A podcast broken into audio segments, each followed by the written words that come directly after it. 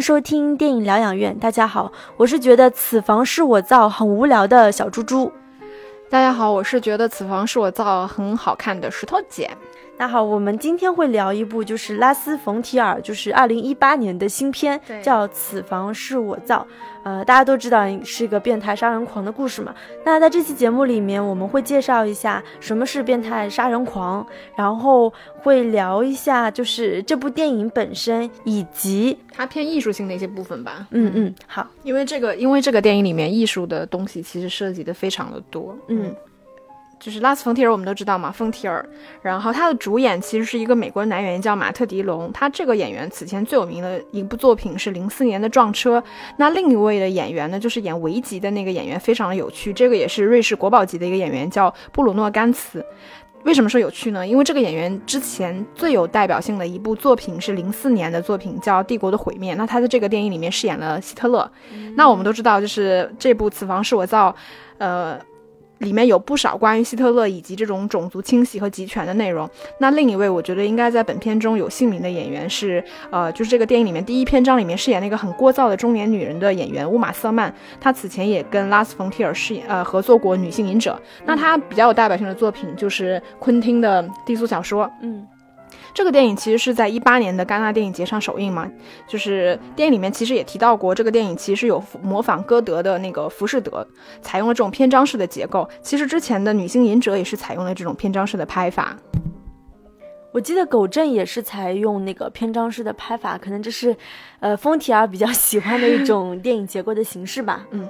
那呃，这个电影嘛，也是，就是它跟《女性隐者》的整体结构是比较相像的，就是它采用了这种对话式的论文电影。呃，这个电影其实主要是分成了五个篇章，然后第一个篇章呢，主要是讲这个男主角 Jack，他是因为意外杀人，然后唤醒了他作为变态杀人狂，就是被压抑的那个嗜血的本性。然后第二个篇章呢，是他就是开始随机的一些寻找猎物，不断的去练习跟提升，就是作为变态杀人狂的那种技能以及。让整个仪式感是越来越完整的。然后第三个篇章，它是把家庭跟种族清洗结合在了一起。那这里其实也有点像我们之前聊过燃烧烧仓房的那个概念嘛。他也认为他的捕杀是完全随机的，并不是一种种族清洗啊。然后第四个篇章讨论了这个死亡跟艺术的关系。那第五个篇章就拍得非常的玄幻，就是 Jack 在不断寻找完美建筑材料的过程中，终于建造了房屋，然后也因此开启了这个探索人间地狱之路。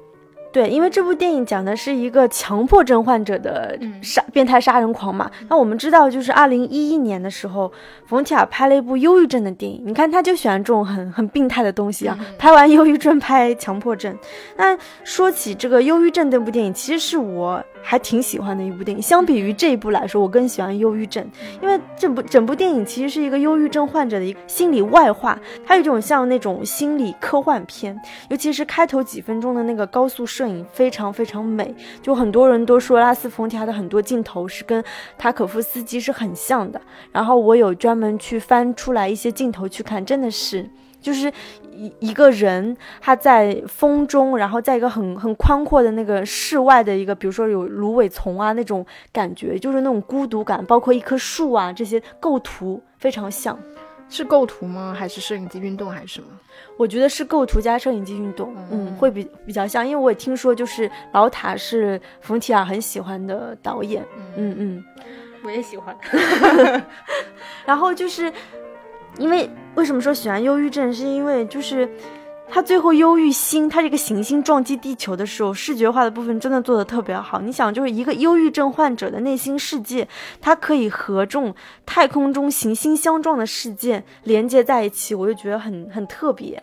然后到了这部《此房是我造》，他虽然换了一种病态，他是表现这种强迫症，但相对于来说，我觉得就是表现手法上，他是不如忧郁症那么那么高明，那么技巧。他相反，他是很很完全很外化的，很很浅白的手法，在纯从就是变态杀人狂这个角色来说，也是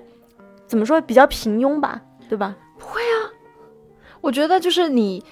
呃，把变态杀人狂跟这个呃叫强迫症，还有洁癖这个东西结合在一起的时候，我觉得它是有一种非常微妙的这种冲突感的。这个我们后面再聊了，就是里面的那些具体的场景戏份什么的。对，所以说拉斯冯提亚这么这么变态，为什么这么变态？我有想过，是不是因为就是丹麦这个国家它本身一些语言学或者是地缘性的一些因素，导致可以给拉斯冯提亚这些特质？这个我觉得不是瞎说，因为我们之前其实，在看那个降临的时候，之前也聊过这个，就是因为语言其实是会影响一个人的思维方式的。嗯嗯，对，它影响你的思维方式之后，它就会影响你的。呃，处事的方式，所以那个电影不是也是从语言的一个语言学的一个角度，变成了一种呃这种科幻式的幻想。我觉得，所以这个并不是瞎说，我很认同你的观点。嗯，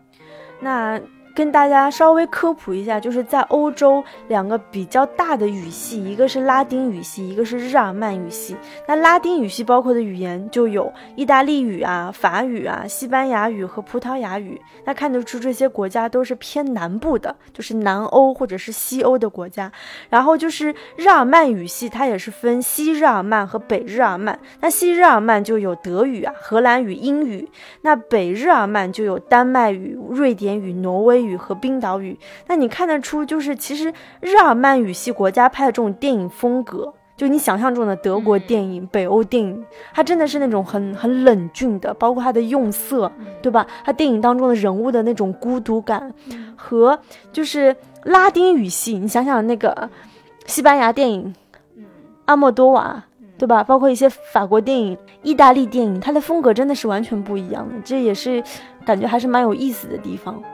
嗯，我觉得这个北欧电影的气质真的是非常符合生产制造变态杀人狂，就是他，他是那种就是在我。一认知里面就是那种非常空旷，然后非常低饱和度的这种色调就是这样的。然后这个是一个非常富足的地方，极端的这个物化，然后他会努力的把一件事情流程化。那我觉得在在这种情况下产生的那种人人心易变，就是那种孤独，然后空虚无聊，然后充满了仪式感。那这个电影就是拉斯冯提尔这个《此房是我造》，它总体的色调也是这样嘛？就是当这种低饱和度的冷色调跟这种红色碰撞在一起的时候，其实我觉得它是会制造出一种奇异的美。感动，嗯，包括你记得我们之前去看一起看了一个电影叫《肉与灵》，对，然后然后那个电影那个导演虽然是个东欧国东欧的导演，但是其实那个电影里面也是，我不跟你讲，看那个电影的时候，你觉得那个电影很很少女心，但是它里面有一个五分钟的固定镜头，就是在展示这个工厂是如何。宰杀一头牛，然后直视直拍这个牛的头，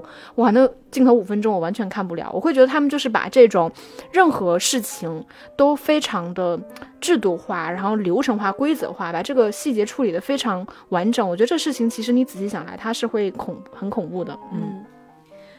对，因为匈牙利说的匈牙利语也是属于日耳曼语系的。嗯嗯，然后就我们知道，呃，东欧、北欧，尤其是北欧嘛。非常寒冷，然后尤其到冬天的时候，它的日晒时间是非常短的，它可能一天的日晒时间只有两三个小时、三四个小时，就也就是说，你可能几个月以内你完全是见不到日光的。那你就想，人是很容易抑郁的，对，非常容易，因为你见不到太阳，对吧？然后它还属于一个，就是整个北欧吧，它属于人口密度特别低，就有数据说它那边人均拥有小木屋数可能是二点几个。那你就想，就是很多小木屋其实根本没有人住的，而且它不是说一片全是小木屋，它都是很分散的。所以当时有人说啊，可能死在 北欧是几个月都不会有人知道的这样一个状况嘛。嗯，那他们的夜间活动是不是也相对来说是比较少？我我记得可能是在一个挪威的比较成熟的小镇上，它晚上的那种餐厅也是到十点十一点就完全关门了，都没有说让你有夜生活的。嗯。然后我我就想，就是可能在那种环境下吧，那拉斯冯提啊，他他无论是表现忧郁症还是强迫症，都传递出一种就是在灾难或者是摧毁当中的那种快感。他是以就是摧残毁灭取乐的这样的一个电影电影人物啊。嗯，那我们来聊一下就是变态杀人狂这个事情吧，因为这个是毕竟是这个电影的一个故事主线嘛。嗯，我们很多时候都说那个。就是变，其实杀人狂他是有很多很多种分类的。我这里面前两天看到，就是美国的 FBI 的官网上，他给出就是 serial killer，就是连环杀人凶手的定义，就是一个杀了三个及以上的人，且每次杀人都有杀人间隙期的，才叫连环杀人凶手。那这个其实区分另外两种杀人狂，一个叫 mass murderers。其实它中文译起来都是那个杀人狂嘛。那这个 mass 它其实是大量的意思，它它的定义是指在很短的时间内一次杀了四个人及以上的叫 mass murderer。另外一种叫 pre killer，pre 它其实是那个狂欢的意思，它是指在很短的时间内在不同地方作案的杀人狂。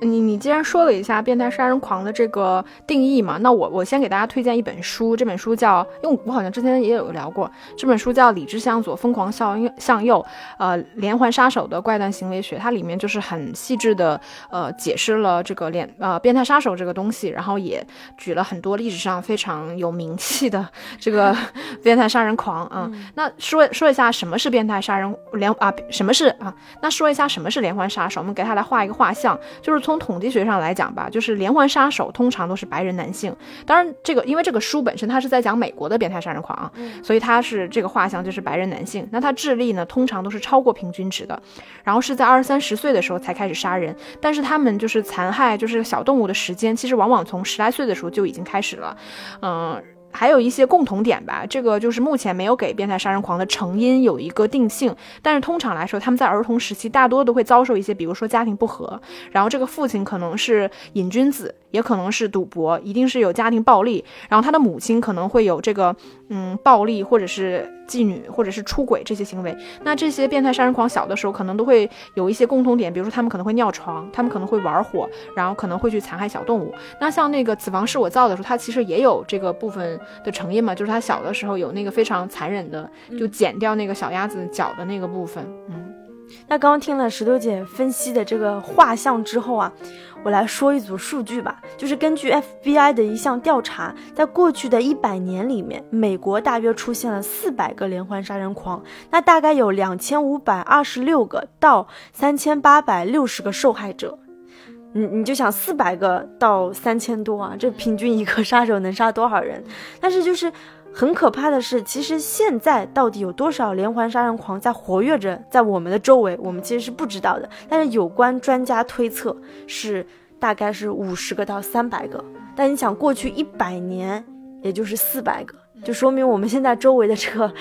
杀人狂的比例有点高。其实我看到的一些说法，就是有一些犯罪学家认为，其实他并不是认为说现在的是整个连环杀手增多了，而是说受害者增多了。因为这个跟我们现在社会上有一种很普遍增长的看法是，就是杀死某一类人，比如说这个妓女、同性恋、流浪汉，是更少容易被社会谴责的。其实是跟这个有一定关联。还有一种观点认为，就是说这个连环杀手的文化，它其实是一种创伤文化。这个就是。就是公众对于这种毁坏身体，包括开肠剖肚的这个幻想，以及对于这种震惊啊、创伤跟伤口的这种迷恋。嗯，说他这他是一种这样的创伤文化。再有呢，就是连环杀手，他其实并不是就是我们想象中被社会遗弃的边缘人物，相反，就是这些人可能是过度社会化的人物，就是他们可他们认为自己是在最大限度的执行社会的判决。嗯，通常来说吧，就是什有什么样的社会就有什么样的犯罪。还有一个就是误区，就是其实并不是所有的变态杀人狂都是性犯罪。嗯，对。前面你有聊到过一点，这个变态杀人狂就是个连环杀手吧？就是连环杀手，连环杀手的这个分类嘛。但其实呢，它是有非常非常多的分类，比如说，嗯。它呃，它也可以分成，比如说有组织犯罪，就是无组织犯罪，跟这种混合型。它有点就是像像是你，你是在非常理智清醒的情况下，周密的去计划这场犯罪，还是说你可能是患患有精神类的疾病，那你可能本身就是处于一种精神恍惚的状状态下去进行的这样一场无组织的犯罪。那还有一种分类是比较详细的，就是我们其实给变态杀人狂有有这样一个犯罪的画像。第一种呢，就是这个叫幻想型杀手，这个就是我们说他通常可能就会有精神类的疾病。他他可能杀了人，像你说，可能他在很短的时间里面他就杀了很多人，而且他他不会很注意说现场是不是我的证据先清理掉了，不会的，他们现场都会留下很多的证据，而且他挑选的被害者通常是没有什么规律可言的。那第二种杀手呢，其实就叫使命型杀手，他所挑选的这个受害者通常都是有特定类型的，而且这些使命型的杀手他们是高度有组织化的，他们也不会就是说去刻意的摆置或者是去肢解这些尸体。那第三种杀手叫做功利型杀手，他这个。也是一种最早被认为的这种连环杀手的类型，因为他杀手杀杀人并不是为了，比如说抢抢钱或者是什么什么什么这种犯罪，它其实是为了一种满足心理的舒服。嗯，第四种是叫欲望型杀手，这个其实是最恐怖和最怪异的一种杀手。比如说，他可能是为了要人皮，可能要吃人的肝脏，还有可能是要猥亵这个残骸，而且他通常会挑选挑选这个特定类型的这个受害者，比如说什么样穿他穿什么样的鞋子，穿什么样的衣服，他什么发型、什么发色之类的。然后欲望型的杀手很多都是恋尸癖。嗯，这个是有点恶心恐怖的啊。第五种是这个叫享享受型杀手，就是他想要获得的呢，并不是这个杀人本身，而是享受这个杀人致死这个过程。所以通常他们都会囚禁这个受害者，让受害者知道正在发生什么，而且他们会非常精心的计划，就是我要如何杀死这个人，就这个过程会很漫长。通常就受害者越兴奋。呃，越痛苦，然后他们就越兴奋，但是反而就这个人死了之后，他们就没有什么镜头，所以他们也不会去分尸或者是有奸尸。那第五种呢，叫操控或者叫控制型的杀手，这种类型呢，通常都是高度有组织的杀手，他跟享受型的杀手非常接近，但不同的是，他享受的不是说受害者的痛苦或者是这个杀戮的过程，他享受的是支配和控制对方。通常他们都会。比如说去哄骗或者是操纵这个受害者，让他们以非常茫然无知的这个状况下去步入陷阱，这个才是他们最大的乐趣。所以这类型的杀手通常也是很有魅力、很迷人、很聪明的。而且他们不会在受害者死了之后就没有兴趣，反而他们会把尸体留在家里，或者是经常可以看到的地方，来以此表现自己的控制欲。所以他们也可能会有奸尸、肢解或者是恋尸癖的行为。其实这个操控和这个呃控制型的这个杀手类型，其实就有点像是《此房是我造》里面 Jack 这个变化变态杀手的这个形象了。嗯。那还此外呢，还有一些不同的这个分类方法，比如说力量满足型杀手、力量自信型杀手、愤怒报复型，还有这个愤怒激发型，反正就是关于这个变态杀人狂，嗯的分类方法吧。其实本身就是有非常多的这个分类方法，嗯。嗯，那按照刚刚石头姐的这种分类方法，可以看出，就是此房是我造里面的那个杀人狂。首先，他肯定是一个连环杀，嗯，杀人凶手，对吧？因为他在十二年间，他杀了六十多个人，然后他的确是有这个杀人间隙期的，而且它这里面影片当中有提到一个什么走在路灯下的隐喻，嗯。就是你走到两盏灯的中间的时候，你的阴影是是最小的，嗯，而且是最重的时候，对，最最重的时候，这个时候就是杀人的时刻，对，然后慢慢的之后，你继续往前走的时候，你。就是你身前的这，因为你两盏路灯中间嘛，你前面你往前走的时候，你前你就会出现身前的影子，这个影子就是你的欢愉，就是你刚杀完人之后那种愉悦的心情。但是你走走走，你身后的影子就是你痛苦的部分会开始增加，直到你就是呃欢愉越来越少，痛苦越来越多，你就走到下一盏路灯下，你就再次杀人嘛，它是个循环。对。那之所以就是小猪猪觉得这部电影很无聊的一个原因，我是从就是作为一个杀人狂电影来说，它本身是没有什么新鲜感的，对吧？那我可以给大家。呃，所谓的一个片单吧，那我是按照就是杀人从少到多分分了十个电影的系列嘛，好变态哦。然后首先就是那个去年的小丑回魂，杀了九个人，这还是在我去年十佳的榜单当中的一部电影。然后其次是糖果人系列，杀了二十二个人。然后是鬼娃回魂系列，杀了三十个人。还有就是鼎鼎有名的德州电锯杀人狂啊，杀了三十一个人。但如果我这数据统计的不对，就是大家可以给我们留言，就统计一下到底杀了多少人。然后就是养鬼吃人这个系列，杀了三十五个人。还有就是电锯惊魂，应该大家很多应该都看过吧？他杀了四 杀了四十个人。然后就是猛鬼街系列，杀了四十二个人。然后鬼精灵是杀了四十五个，以及就是从一九七八年就开始拍的那个月光光心慌慌，是杀了有一百一十一个人，第一名。到到了第一名啊，就是从一九八四年开始拍，已经都拍了。上次我记得应该是零九年的时候，还做了一个十三号星期五什么回顾三十周年这样的，杀了是三百个人以上。哦，嗯，这超级杀人狂了。嗯，那以及还有一些电影啊，就是我们比较熟悉的，像大卫芬奇的《十二宫》，对吧？还有一个系列就是汉尼拔的系列，《沉默的羔羊》、《红龙》、汉尼拔都是属于同一个系列的。嗯，啊，此房是我造。这个电影里面关于变态杀人狂的展示，它其实确实有点像是科普式的，就是难怪说小猪猪会觉得它有点无聊。它其实就是把变态杀人狂所会有的一些特质，就是展现给我们，就是给我们列出来了嘛。它电影里面包括他有，就是一直像去翻那个标签一样的方式告诉我们，他可能是自负、无理、冲动、自恋、聪明，然后操控、心境不稳、语言优势。除此之外，就是变态杀人狂还有一些其他的特质，比如说电影里面有表现，他们其实是缺乏共情。情能力的，他们必须假装自己有一些最基本的这种共情能力，比如说你难过的时候，我也要装作难过的表情；你哭，我也要哭，什么这种，他们是要装的，然后借此来隐藏在人群当中。但是这些人呢，通常他们都是非常难深交的，就是因为他们没有办法处理很复杂的这种情感状况。你你说的太复杂，他不知道要怎么表现。然后像这个电影里面，就是 Jack 他其实也也是有了一个作为变态杀人狂非常充足的一个资质，就是他是非常富足的，他是有这个独立居住的空间的，然后他长得也非常帅，就是还挺有魅力的，嗯，而且他是有非常强的这个语言技巧的，嗯。所以就是这些都是这些特质吧，都是我们所所所会知道的一些变态杀人狂所会有的特征，对吧？比如像《沉默的羔羊》里面，他也是很优雅的，对吧？结果他还是要。他是吃人肉还是要吃人肉吧？吃人肉，对，嗯，而且可以一边听着高雅的音乐，一边一边吃人肉，嗯，就是这种非常矛盾的变态的这种嗯结合，我觉得本身并不是特别的新鲜吧。就是所以单从变态杀人狂的这个角度，我是理解你的看法的，只是我不认同，嗯。那我不知道，就是因为前面最开始的时候我们有聊过，就是《此房十五刀》这个电影，它其实是篇章式的嘛，它一共分成了五个篇章。那你自己会觉得哪哪个篇章是拍的比较好的吗？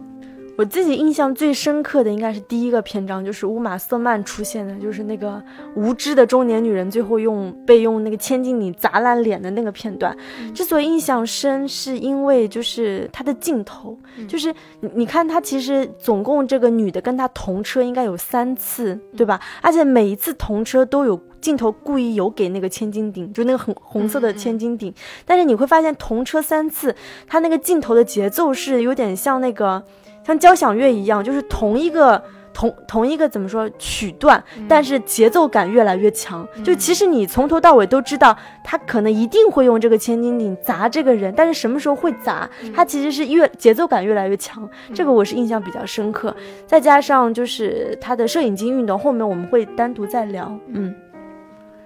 嗯，我我倒是没有注意到这个节奏的地方，但是你这么一说，就是有唤唤醒我当时看那个《女性隐者》第一部结尾的时候，他也是，呃，说到了这个三段式的这种分法，然后有节奏的去去拍摄不同的内容，以此来达到一个递进。我当时只是觉得说，哎呦，你拍这个红色的千斤顶好明显啊！就大家都知道，就是这个凶杀或者这个红色的东西势必它会成为一个凶器，这个是大家都能看出来。但我没有意识到他在这个节奏上做的一些处。所以，我我自己其实比较喜欢的是第三、第四个篇章。就第三个是他就是猎杀一家三口的那个，一呃，就是自己他自己的老婆跟孩子的那个部分嗯，这章我我是觉得这两章他相对来说是比较成熟了。那这个跟他作为变态杀人狂非常成熟也是有很大的关联性的，就是因为他在猎杀的那个时候，他他很很绅士的说，我我是很有绅士风度的，就是我捕杀我自己的家人的时候，其实就像杀那个鹿一样的嘛，他是要从小到大去杀自。自己的两个孩子跟老婆，所以你看他杀的顺序也是先从小孩儿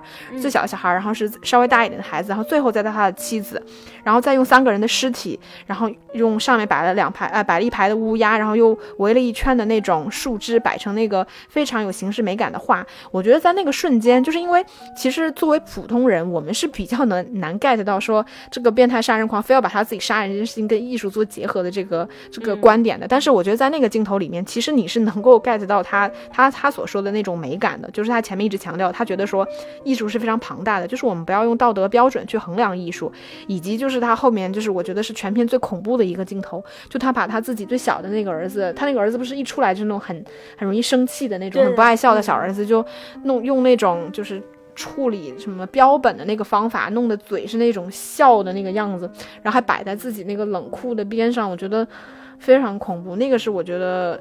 全片最恐怖的一个镜头，但它也让我想起来，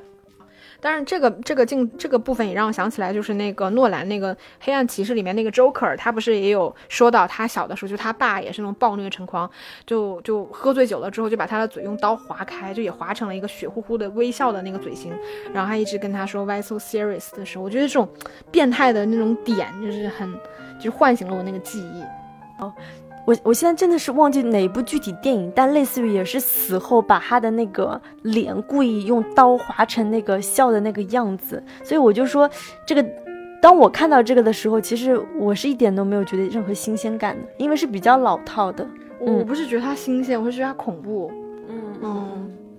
那我觉得这个电影其实还有一些相对来说比较出彩的部分，就是在那个第二个篇章里面，就是他不是因为拍那个死者就拍了张照片拍的不好，他就背着那个已经冻僵了的尸体返回犯罪现场，然后中间还有那种冲动的部分，就杀顺便撞死了一个老太太，然后就把两个人就是摆成了那种又变态又充满了一定喜感，然后又有艺术性的造型。我觉得这些部分你不得不服，他还是很有想象力的。那我们接下来聊一下这个电影的叙事和主题。其实这个电影。嗯，它的主线还是非常清晰的，就是说，作为变态杀人狂的这个 Jack，他不断猎杀的这么个故事。但是它的叙事方式其实是非常复杂的，就是除了 Jack 和维吉的对话贯穿全片之外，呃，电影里面不断的出现这个加拿大钢琴家格伦·古尔德弹奏钢琴的那个片段。然后，因为这个古尔德他最有名的作品是叫实验啊实验广播剧《孤独三部曲》，那这个电影里面也是他弹奏这个的片段。所以从一开始，这个呃音乐就已经奠定了本片的这个基调，它其实是一种孤大巨大的孤独感。此外，电影里面其实是穿插着大量的画作，呃，比如立体主义风格代表人物胡安·格里斯，这个小说之后面会聊，还有这个哥特式建筑，以及它其实非常明显的致敬了 Bob Dylan 的那个纪录片叫《Don't Look Back》。然后还用到了一些动画镜头，包括一些纪录片的镜头，然后把宗教啊、建筑、艺术、美、杀戮、政治、人性这些非常复杂的话题联系在一起，并且在这个过程中吧，不断的把极端化的杀戮行为合理化。而且我作为观众，最后真的接受了。就电影，我觉得他提出了非常多，就是拉斯冯提尔一直就是这样嘛，他是非常反道德、反宗教、反伦理的一些极端的这个观点。比如他认为，就是这个主要是一个 Jack，他认为是宗教摧毁了人类。因为上帝教导人们就是否认自身中凶残的这个本质，把我们变成了这种懂得礼义廉耻的奴隶，然后认为就是说被杀戮的这个人，比如弱肉强食嘛，对吧？你被杀的这些人，其实是因为自己的死亡，你才能够变成不朽的这个艺术的一部分，借此来实现神圣。他还把这个尸体腐烂跟这个葡萄腐烂酿成好酒的过程结合在一起，并且套用了德国建筑师啊，并且套用了德国建筑师阿尔伯特斯佩尔的这个叫遗迹价值理论。他认为人的价值在于死亡之后。最后，Jack 还提到了，就是说天堂和地狱是合二为一的。那艺术和我们的崇拜物是呃有一个物质的两面两面性的。此外，电影还穿插了就是拉斯冯提尔以往的这个电影的片段，比如说这个忧郁症、反基督者。嗯，我觉得这个电影确实算是拉斯冯提尔一个比较阶段别阶段总结性的这么一个论文电影吧。那刚刚石头姐有提到，就是这个呃杀人狂成长之路当中的一些艺术表达方式嘛？那我现在这边会就是再展开来聊一些吧。首先，我觉得就是他整个杀人狂的成长之路，同时也是他成为一个艺术家的一个过程吧。其实他的这个五段式杀人也是进。进阶性的吧，你看他是，呃，造房子拆了又造，造了又拆，对吧？他是不断追求这种所谓的那种艺术巅峰。虽然就是把杀戮作为他的艺术表达方式，这个本身是反道德的，而且是绝对会被人诟病的。但他的影片思路就是这样，就是把杀人和创作艺术这两件事情是并行起来的。嗯，那石头姐，就是我问你一个问题，就是你觉得如何？就是你创，如果你要创造一个艺术作品，你大概的一个流程？是怎么样子的？首先，我会确定我要创作一个什么样的艺术作品，比如说要画画还是要写作。那我可能会去找一个比较陌生的环境，然后去寻找一些灵感，然后接下来去完成这件作品吧。这个是我想象中的。嗯，对，首先你是需要寻找灵感嘛？就是说你是对这个人有灵感，还是对动物有灵感，还是对植物这个东西你要定下来？其次就是你要寻找合适的一个。材料，就比如说你已经确定就是你要画画，对吧？那你画动物，那你是在画布上画，对吧？还是在砂纸上画，还是在什么木板上画？那这个其实都是 material，就是电影当中其实有反复强调这个这个材料这个材质的问题。再其次就是你要找到一个合适的表达方式，你具体怎么表达？然后就是一个创作的过程，然后你在不断的创作过程当中，就是你其实是会有反思，再到创作，它是有种就是。不断的寻找你的一个崇拜物的物化，什么意思？就是你知道很多艺术家，他可能十几年来他是围绕着猫这个东西去创作的。嗯，他可能是前几年他会画猫的画，然后到后面他开始做这种猫的这种呃雕塑，甚至是那个一些就是叫 installation art 这种东西，就是你心目当中他始终是有一个类似于这种崇拜物的东西的。嗯。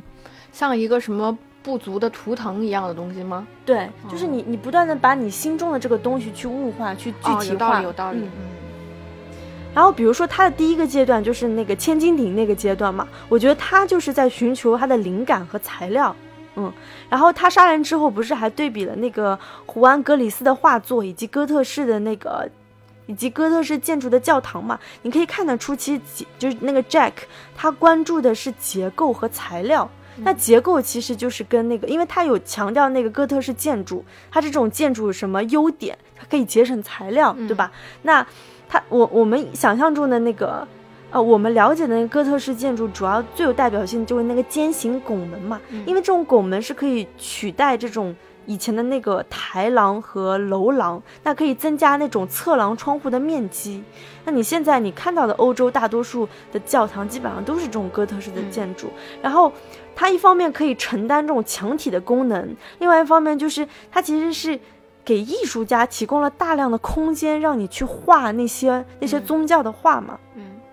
然后另外一个就是那个胡安·格里斯，他是西班牙立体主义画派的艺术家，跟毕加索、博拉克同为就是立体主义风格的三大支柱吧。那我们知道立体主义的风格，就是他是关注这个对象连续不断的体态，在各个面甚至在剖面上去努力捕捉对象，从而在画面上它造成一种是经常是很复杂奇特，但又。极具表现力的重叠，所以当时你看他用千斤顶砸烂那个女人的脸的时候，下一个镜头慢慢浮现出来的就是那幅画。其实它也是也是一个女人的脸，嗯嗯，但是它又表现着这种抽象的那种。对的，对的，嗯。呃，你前面提到就是说他这个寻找呃灵感和材料的这个部分，其实就是结合到现实来说啊，就是通常变态杀人狂他们第一次就是产生杀人行为的时候，都是因为。受到了巨大的这个生活受到巨大波折，比如说一个很亲密的人突然离世，或者是工作生活上受到了很大的创伤的时候，他们才会发生这样的状况。嗯，但跟这个电影没什么关系，瞎扯两句。嗯，对。那你想，他现在寻找到了灵感和材料之后，他就是要找到一种合适的艺术的表达方式嘛？嗯，那。就是他偶然杀了那个老太太和那个妓女一起，不是把这两个人就是各种摆造型，嗯，然后拍了很多照片嘛，他就找到了这个方式，就是拍照。但其实他获得快感的并不是拍照本身，而是那个叫负片，对吧？就是那个负片当中原本很强烈的光源，就会变成那种无尽的那种黑暗，嗯嗯。包括电影最后一个镜头，不是也是他坠入地狱之后，就也被切成了这个负光，就是有一道他称之为叫黑暗之光，嗯嗯。然后接下来就是他引用了，就是英国一个特别重要的浪漫主义诗人叫威廉布莱克，就是关于那个羔羊和老虎的这个这个隐喻嘛。因为我们知道，就是就是他他其实是很曲解布莱克的这个诗歌嘛，他其实就是为杀戮找到合理性，就说哎，杀戮是艺术家的一种天性，他是去曲解这个东西，就像撒旦解读圣经一样，嗯。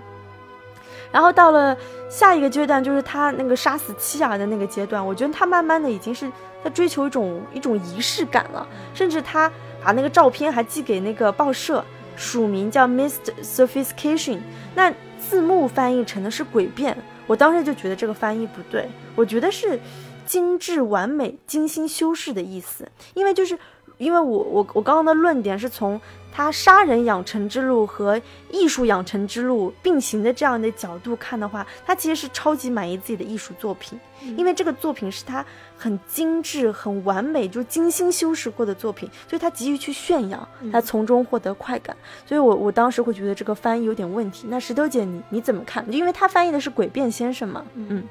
我们看的那个版本是远见字幕组翻译的嘛？嗯，我当时是因为我也有查，我当时看了两个版本，就是我查了一下这个单词，它确实有诡辩的意思。然后豆瓣上它采用的就像你刚才说的是用“精致先生”这个说法，但我认为它诡辩的一个说法在于这个其实很符合它整个电影里面这个人物他一直以来的一个，因为它是一个论文式电影嘛，然后他所以他非常符合他自己的一个。嗯，呃，写作手法就像我们写论文一样，我们也会找别人的观点来作为自己理论的一个支撑。所以我就觉得他一直在不停通过曲解别人的，呃，观点的方式来表达自己的观点。我当时就觉得他其实翻译诡辩先生可能会比金枝先生更合适。嗯，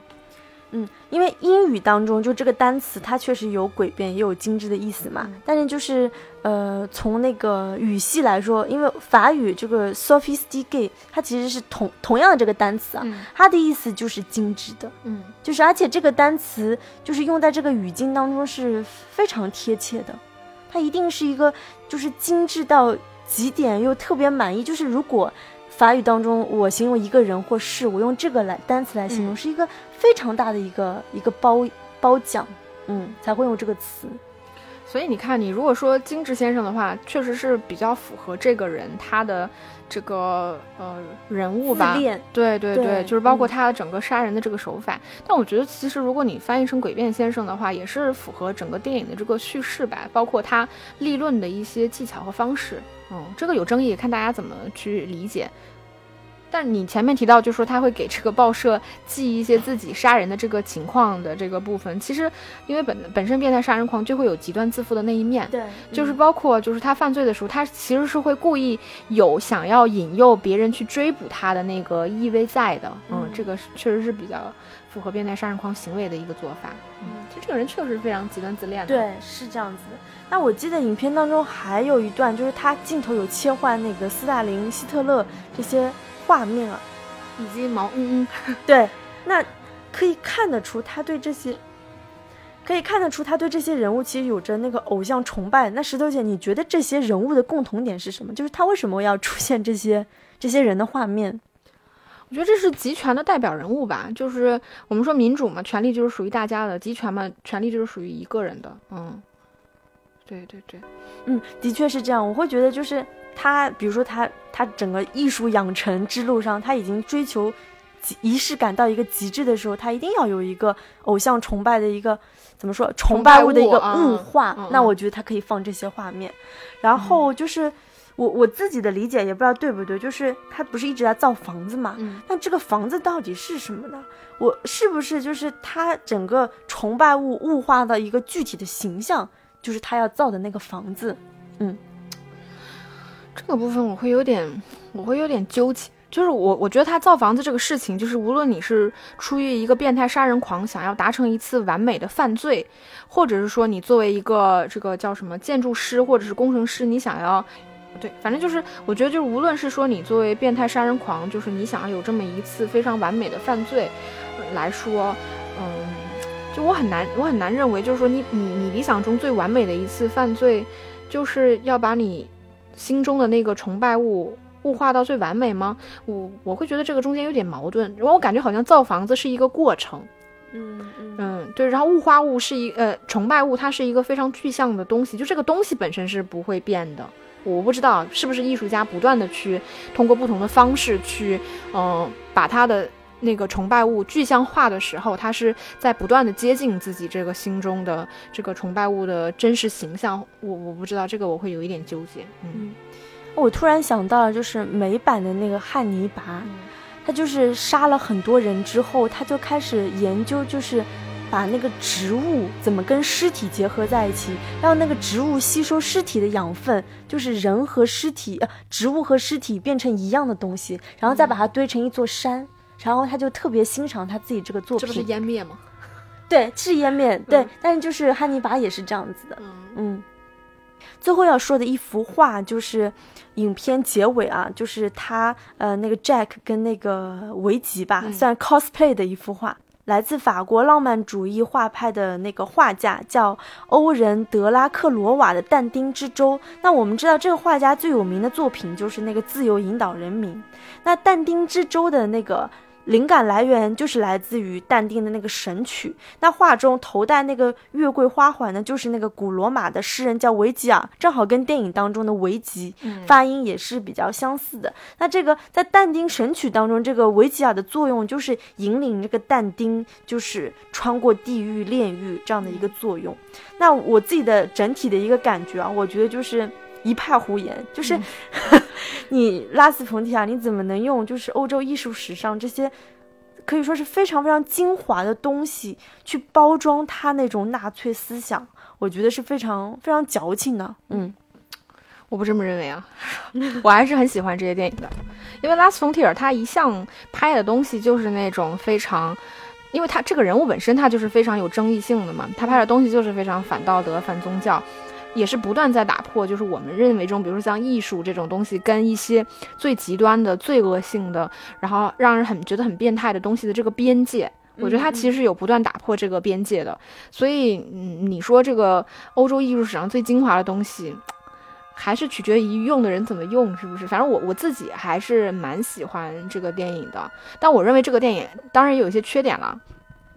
首先，我认为这个电影就是每一个篇章之间的这个叙事相对来说它是比较割裂的，就是它专注于就变态杀人狂养成的那个部分，确实是没什么新意的。像我们前面说的，他演其实说来说去都是在那个框架里面的一些一些东西，嗯，所以这个 Jack 他也是一个非常符合我们标准意义上的那种变态杀人狂的形象，所以他每除了每个篇章之间的这个连贯性。是一些场景性的连接，比如说那个红色的火车，以及就是每个这个受害人都有一些红色图腾，比如说红色千斤顶啊、红色的帽子啊、红色的电话呀，这个之间会有一些连接性之外，就你会觉得每个篇章里面这个 Jack 他的多面性跟侧重点，我觉得是不够的。嗯，可取之处，我觉得是说这个变态杀人狂的故事，其实他这个故事的重点并不是在杀戮本身嘛，而是说透过杀戮这件事情，像你说的这个这个工具。然后去辐射不同的主题，也就是我们前面提到过的，比如说人性、宗教和艺术这些话题。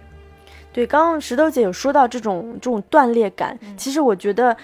这种断裂感还体现在它的就是镜头和镜头之间的组接，嗯，就是我是觉得不是很流畅和连续的，就是。呃，在那一场就是他上门杀了那个老太太，然后强迫症反复来回几次的那一场戏当中，就是比如说上一个动作他在开车门，角度是在腰部以上，那正常的组接应该下一个镜头就应该是车门已经开了，那镜头应该是对准车内的什么装饰啊什么的，但他不是这样接的，他是下一个会接开到一半的车门，然后镜头已经换到了他的上半身以上，就是这样造成的一种观感就是一种断裂感。然后再加上，就是我刚刚不是说我特别喜欢第一个片段嘛，就是那个乌玛瑟曼的那个片段。他除了有就是通过这种镜头的节奏来推进这种紧张感，或者这种浴室杀人的这种浴室，还有就是他在拍就是人物对话的时候，他不会用正反打，他会展示这种镜头运动的轨迹。就是我拍你，然后我会镜头这样推过来再拍我，是这样子。就是这我我发现这个是在他之前的几部作品当中啊，什么狗症啊、忧郁症当中都会有用这样的做法。我觉得他是故意让观众感受到摄影机的存在，因为一般是不会拍，因为你你毕竟这个也算占时长了，对吧？你你晃一下镜头也晃去两秒，拍摄难度也很大呀。对，嗯。我会觉得他这种镜头组接的手法，再加上他那种什么摄影机运动，跟他主人公就是 Jack 的这种强迫症的心理活动可能是相符的，因为强迫症就是一直在重复嘛，他以不同的方式去反复，以此造成一种就是扭曲感和断裂感。嗯嗯，你你前面我记得你前面有跟我说过，你觉得就是他的这种，呃，摄影机的断裂。感其实他是应该是故意的，他这个更对对对，他跟我我我说到的这种篇章之间的这种故事上的断裂其实是两个概念，对对对，我我那个觉得是缺点，但你这个不应该是他故意的，嗯嗯嗯。然后再补充一点，就是我们看得出他基本上很多镜头。肯定都是手持嘛，手持肯定会造成这种晃动感。但是他他在一九九五年的时候啊，跟那个托马斯文德伯格还有其他几个著名导演一起签署了一个叫《道格玛宣言》，他们就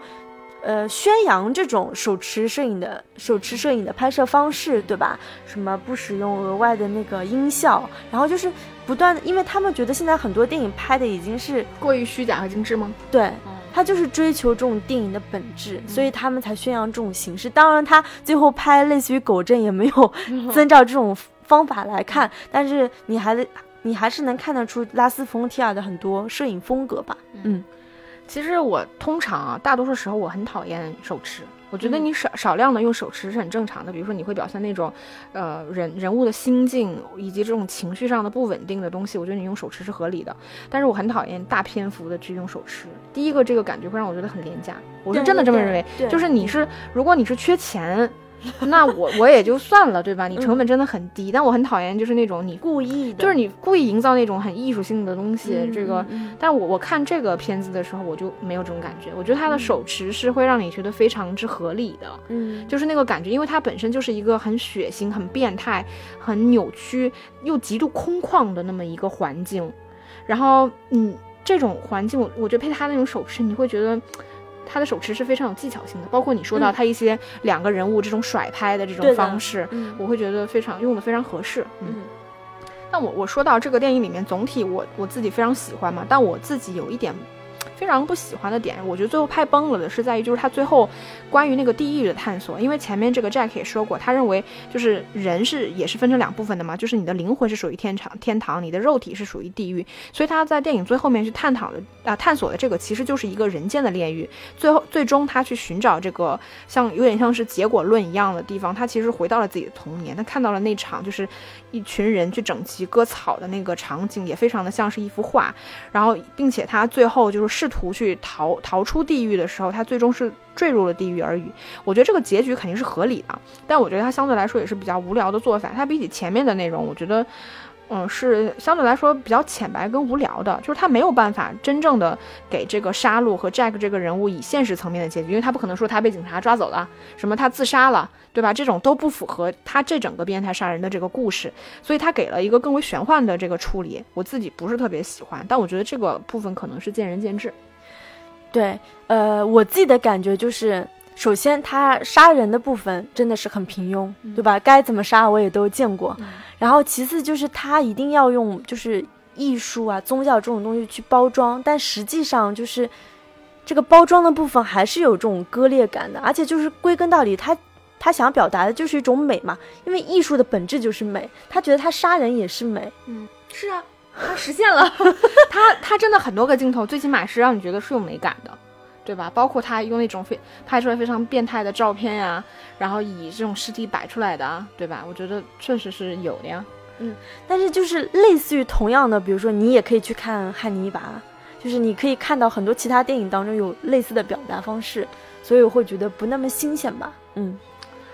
所以这个电影的重点不在于说这个变态杀人狂，我觉得是在于变态杀人狂以这个角度或者说以这个为材料去辐射到的一些其他的主题。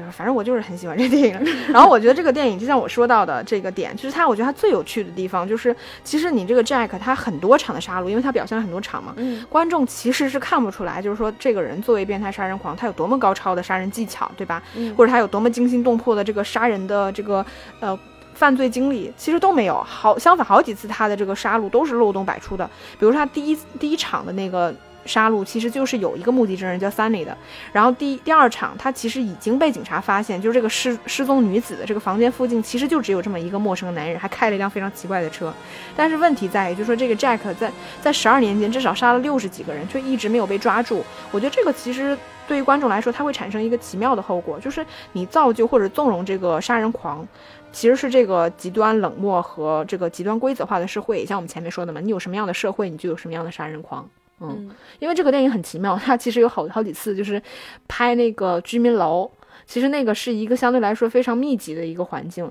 但是你所有人的灯光都亮着，但是你很少看到人，只有一个近景，我印象中是一个女人的阴影在那晃动的，就是你可以想象，除了这个呃 Jack 跟他的这个受害人之间这两个人。大多数就是很少会有第三人在在场，第三人无非就是警察，对吧？就是你这个空间里面是很少有非常复杂的这个人物存在，或者是你外景有很多人都没有，他就是很空旷，永远只有这个人，嗯，就是凶手跟他的被害人，嗯，所以这也是我不喜欢这个电影的一个原因，就是太自恋，就是这部电影从里到外都透露着就是丰提亚的这种狂妄自大自恋，嗯，变态杀人狂他就是这样的人设。我觉得这环境非常符合。行行行，那我们今天的节目就 差不多到这里了。因为前两天我们发了一个微信嘛，就是法国新浪潮之母教师安妮埃斯·瓦尔达她去世了，所以我们在四月份会推出一个她的专题，然后希望大家期待一下。嗯，其实这个事情说起来也也是一个不太让人开心的巧合。对，就是我们本来计划四月份就是要做瓦尔达的专题的。对，唉。好吧，那我们就是，呃，等等下一期节目再见吧，拜拜，拜拜。